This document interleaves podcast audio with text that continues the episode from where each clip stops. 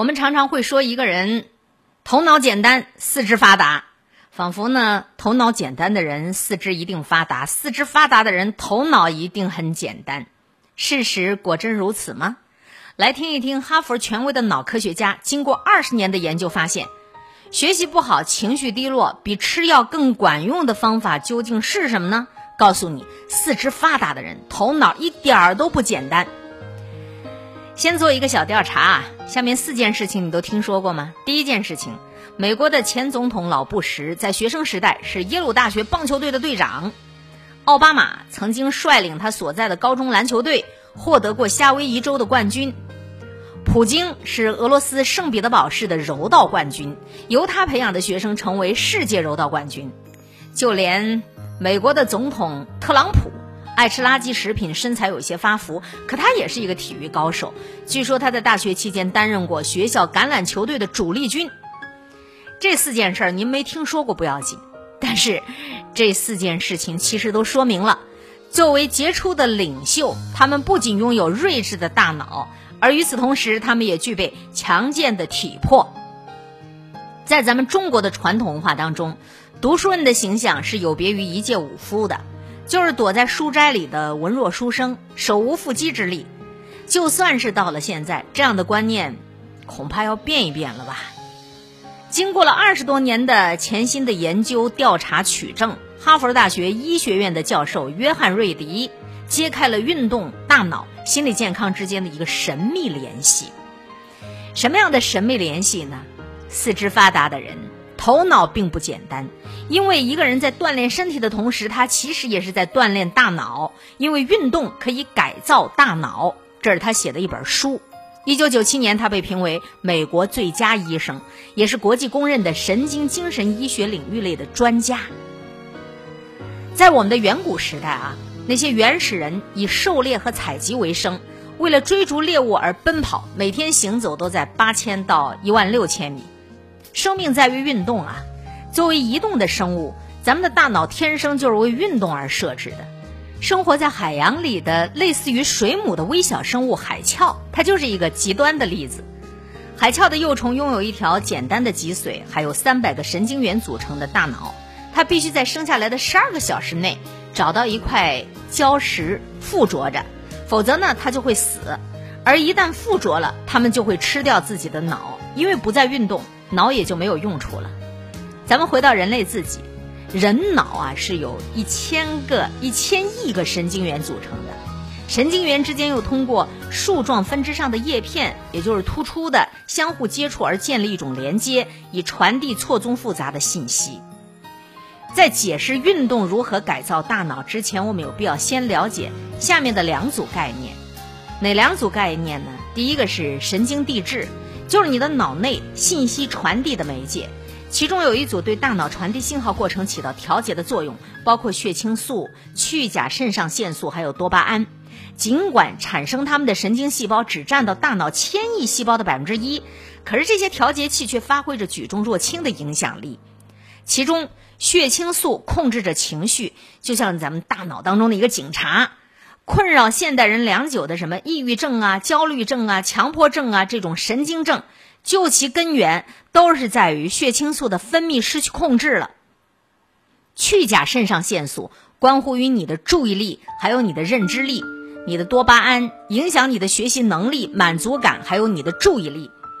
脑源性的神经营养因子啊，也被比喻成大脑的优质营养肥料，它可以增加你的。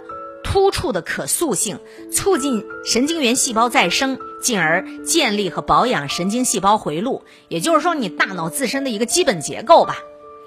曾几何时，咱们的大脑认为是发育成熟的一个硬件，也就是人们常说“三岁看到老，七岁啊，三岁看大，七岁看老”。随着现代脑科学的蓬勃发展，人们逐渐认识到，人的这个脑袋啊，每时每刻都在经历着重新的塑造。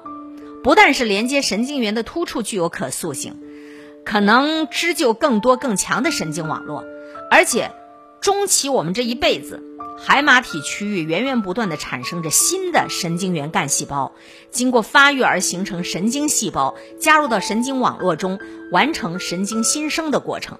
最终我们建立的这个神经网络越来越发达，储存的记忆和精力越来越丰富，学习起来也就越来越容易了。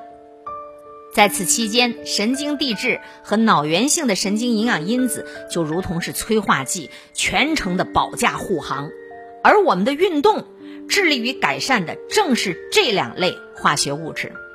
有点弯弯绕绕啊，太专业、太科学的词语，但是我相信我们都能够听得懂。总之啊，研究表明，运动可以从三个层面来提高我们的学习能力。首先，你运动了，你就能够完善你的思维模式，提高你的警觉力、注意力还有驱动力。我不知道你有没有过这样的经历啊？就是你心情特别郁结的时候，索性什么都不想，你就到外边跑几圈，跑几圈回来以后，你就会觉得神清气爽。你再想想这些烦恼的事情，那根本就不值一提嘛。所以失恋了、失业了，或者是遭受什么打击了，啥也别想，先到外边跑几圈，跑它个五公里再回来。运动能够改善情绪，调节和优化大脑的功能。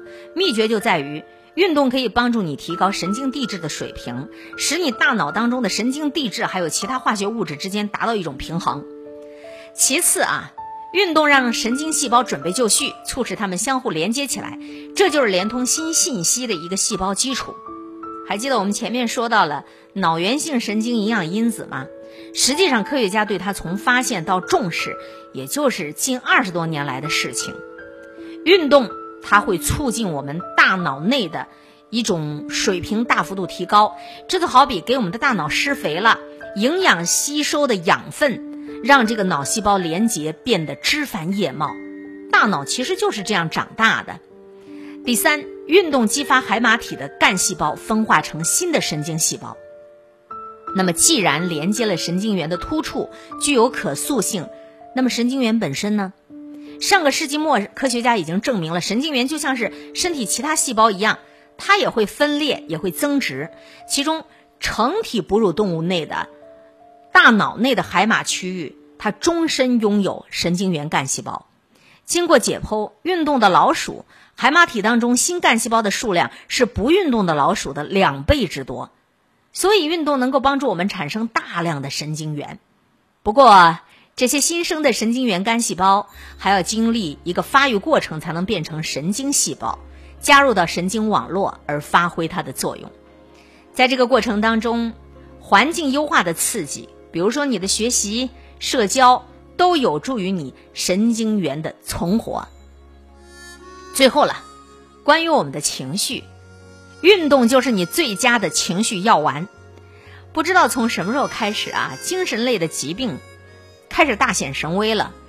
你有没有从多见的儿童注意力缺陷多动障碍，到起始于青春期的强迫症，再到好发于中年人的抑郁症？哎呀，总而言之，老年痴呆呀等等，多数人都深陷其中难以自拔。从小到大到老，我们都会有一些情绪方面的疾病。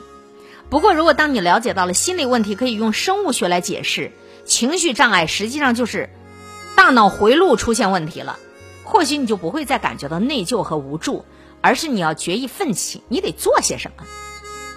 脑科学研究表明，心理异常实际上就是基于大脑生理化功能的障碍产生的对于客观现实的一种歪曲反应。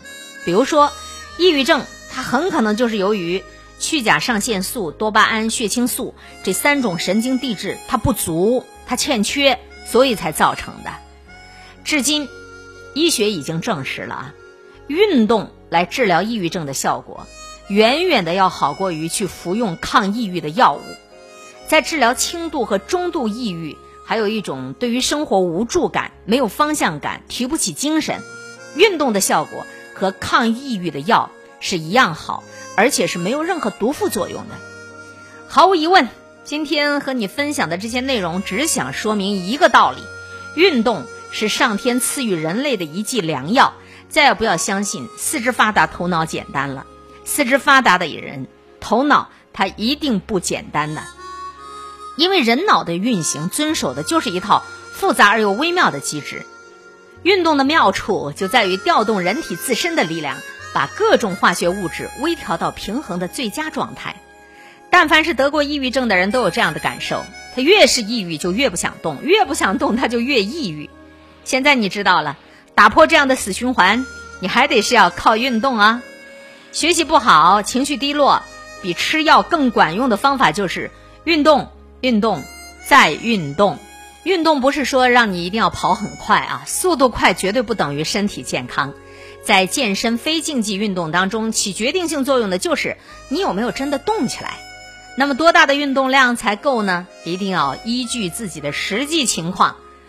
有氧运动显然最靠谱的选择就是坚持每天行走和慢跑，每周长跑几次，时不时的进行追逐猎物式的急速奔跑，一定要量力而行，不要跟别人进行攀比。当然了，除了跑步，你还可以做瑜伽呀、打太极呀、练杠铃啊，等等等等。户外运动，大脑受刺激多，效果比你在健身房的跑步机上闷头训练要好得多得多得多。把肢体锻炼和心智锻炼结合起来，大脑一定会变得棒棒的。所以呢，不要一有时间就躺家里吃啊、睡啊、看电视啊、打游戏啊，千万别忘了到户外去运动运动哦，因为它是我们生活中不可或缺的一部分。带上家人，尤其是孩子，一起运动，你也会有意外的收获。